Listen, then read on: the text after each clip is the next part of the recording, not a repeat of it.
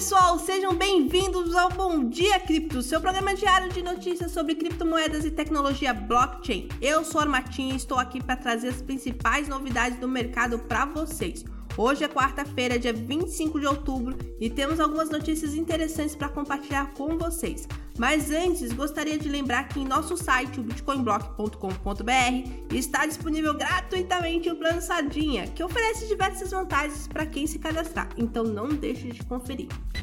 E a primeira notícia é que o governo federal do Brasil está fomentando a inovação no espaço cripto ao oferecer prêmios de até 135 mil reais para soluções de token RWA do Tesouro Nacional e o Web3. O Hackathon Web3, tokenização de Tesouro Nacional, busca promover o desenvolvimento de tokens RWA baseados em ativos do Tesouro. Vamos discutir como essa iniciativa poderá impactar o cenário cripto no Brasil e no mundo?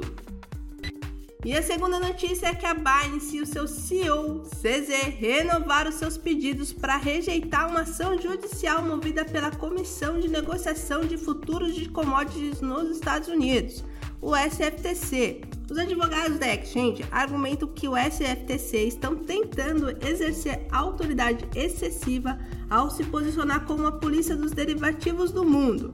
Vamos analisar qual será o desfecho desse caso e as suas implicações para o setor de criptomoedas.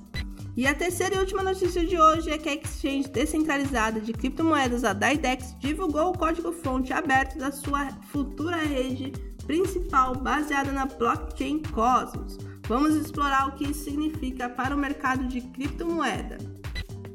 E assim terminamos mais um episódio do Bom Dia Cripto. Espero que tenham gostado das notícias de hoje e estejam sempre acompanhando o nosso programa diário para ficarem por dentro das principais novidades no mercado de criptomoedas e tecnologia blockchain. Não se esqueça de acessar o nosso site, bitcoinblock.com.br, para conferir todos os nossos links e promoções exclusivos. Desejo a todos um ótimo dia e até a próxima!